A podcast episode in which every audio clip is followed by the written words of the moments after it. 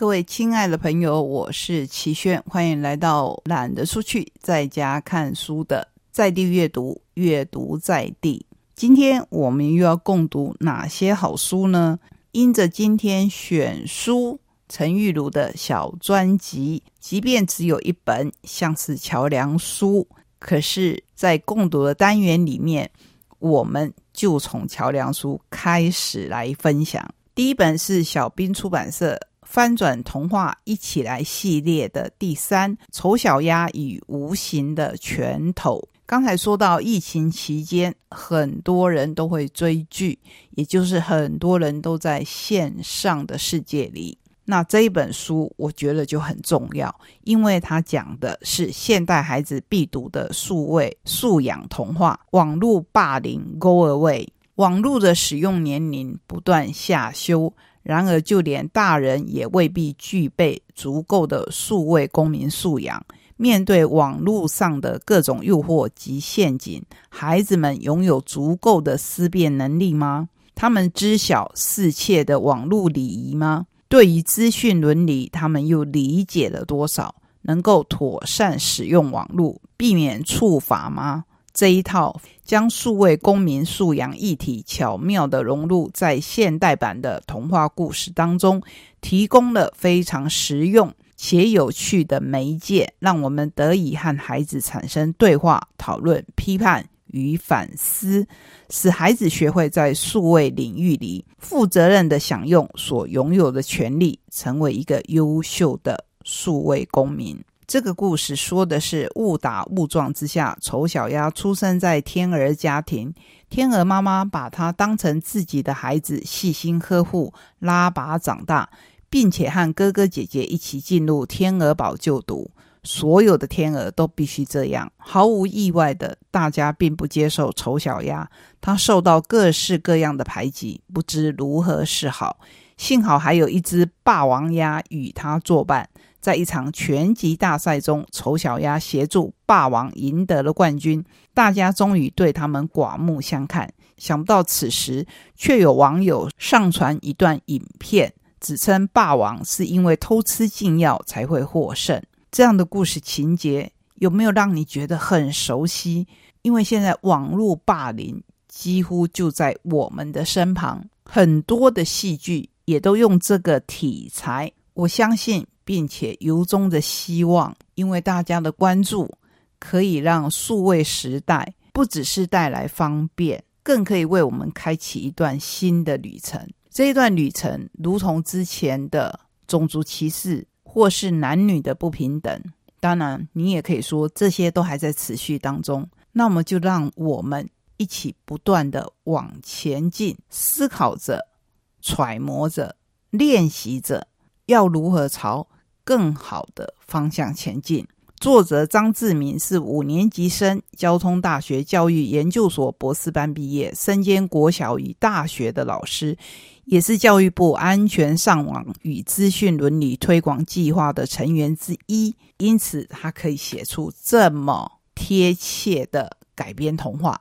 再来，我们要介绍小麦田的。大野狼的餐桌是不是也有一点改变童话的意味？而且呼应我们今天的第一本选书《一连柿饼》。小红帽是偏食的孩子，顽皮的七只小羊闹翻餐厅。彼得看着好吃的油封鸭，却哭得一把鼻涕一把眼泪。大野狼的咖啡屋刚开张，今天会是谁来报道呢？大野狼要用在各地辛苦学到的食谱跟大家分享美食，可是每个人都认为他是坏人，怎么可能有人上门？真的是这样吗？如果我跟你说，这里有香喷喷的 scone，有神奇的魔力果汁，大野狼特制。奶酥苹果派、玛莎拉炖鸡兼有故事趣味、美味食谱的思辨童话，邀请你一起来吃饭。所以这一本书不但可以让你动脑想一想，因为每篇故事专门解说食材小知识和小公民想一想，可以认识我们台湾的食材和偏食的小红帽，知道珍惜食物的重要。从哭个不停的彼得了解性别平等等等小公民必学的社会议题，而且。还可以动手做料理。你一定很好奇，童话里的食物如何做出来？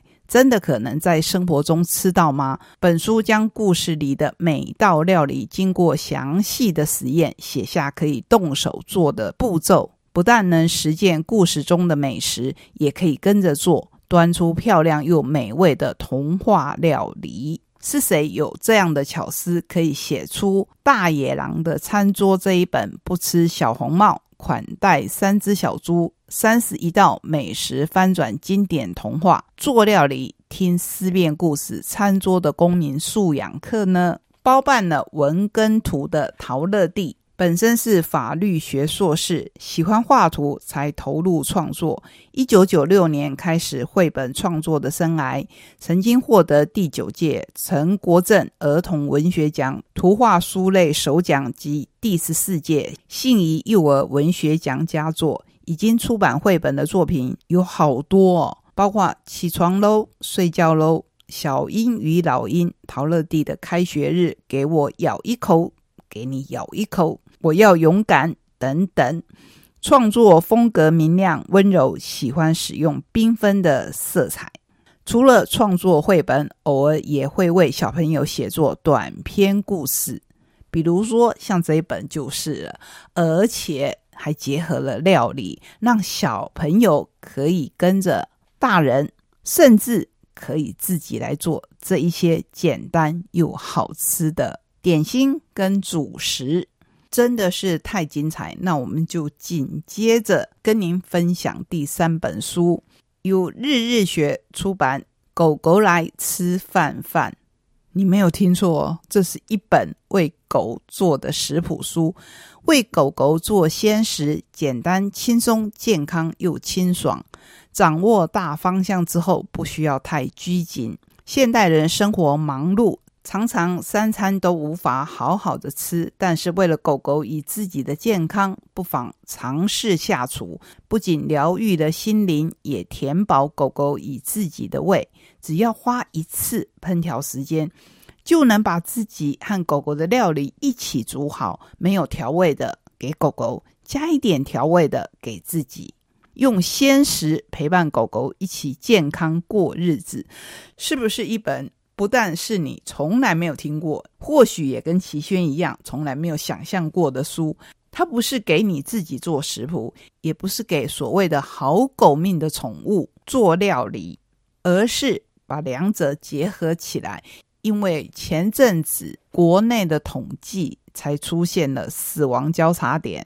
什么叫死亡交叉点？就是生养孩子跟养宠物的人数已经触及。养宠物的继续往上升，生养小孩的继续往下滑，也因此现在已经不是叫做好狗命而已，而是叫做毛小孩。这一本由刘同轩所设计书写，而且经过兽医师傅启家来审定的书，有一个相当吸引人的副标，叫做“陪着狗狗一起享受六十道幸福料理”。健健康康过日子，这一本书里面的所有食材在超市都买得到，用家中现有的厨具就可以完成料理。相同的食材，不同烹调的方法，少量多样，料理变化更多，真的非常吸引人。你绝对没有想过，其实狗狗可以吃蔬菜，而且是新鲜的蔬菜。这些蔬菜包括南瓜、地瓜、胡萝卜、青花菜、菠菜、白菜、油菜、青豆、豌豆、红甜椒、黄甜椒、玉米、小黄瓜、香蕉和苹果，是不是颠覆了你以前的想象呢？如果您是习惯用收音机或者是线上即时收听的朋友，应该会发现我们上周的节目最后一段。并没有办法完全的播出，所以这个礼拜当然要把它补回来。两本风格回忆的小说，绝对是温暖被窝里最佳的选择。我们还要来看看独步文化所出版的另一本最新的《不死鸟》，作者是薛西斯。这本小说与其说是推理小说，还不如说是新一代年轻人所写的武侠小说。段子剑客入长生，四处漂泊。某日发现一具棺木，里面竟关着活生生的少女。少女一身血色红衣，眼下有颗痣。自称陈安，问他来自何方，不清不楚，只说丹阳派要杀他。少女讲的煞有其事，却自相矛盾。比如要杀他，怎么不直接下手，只把他关在棺木，让他逃出来？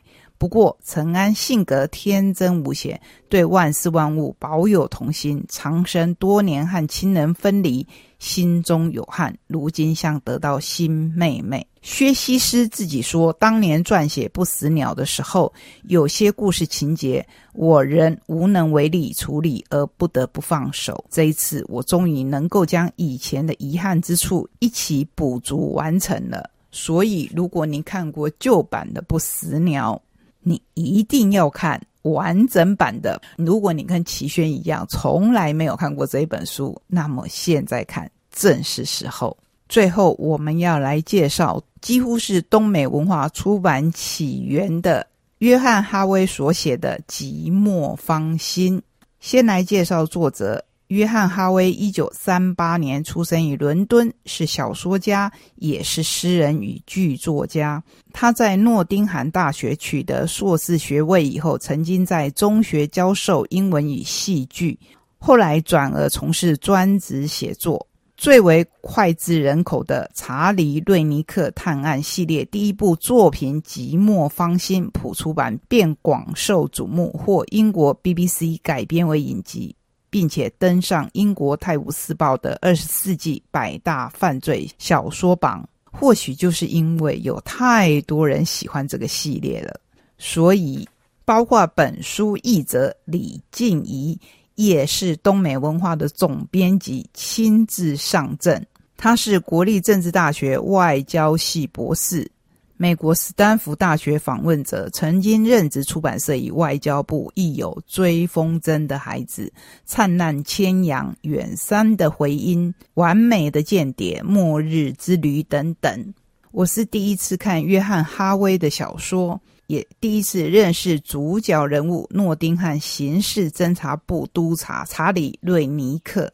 他失婚独居，生活里只有爵士乐和以。爵士乐手命名的四只猫，但孤独的生活让他了解城市的孤寂疏离，让他看见犯罪表象下的脆弱人心。虽然这是个他越来越不懂的世界。《寂寞芳心》是瑞尼克首次登场之作，普出版及畅销。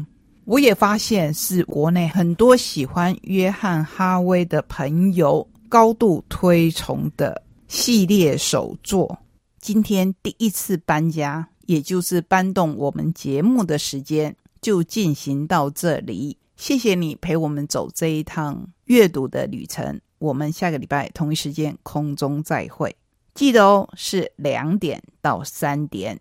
拜拜。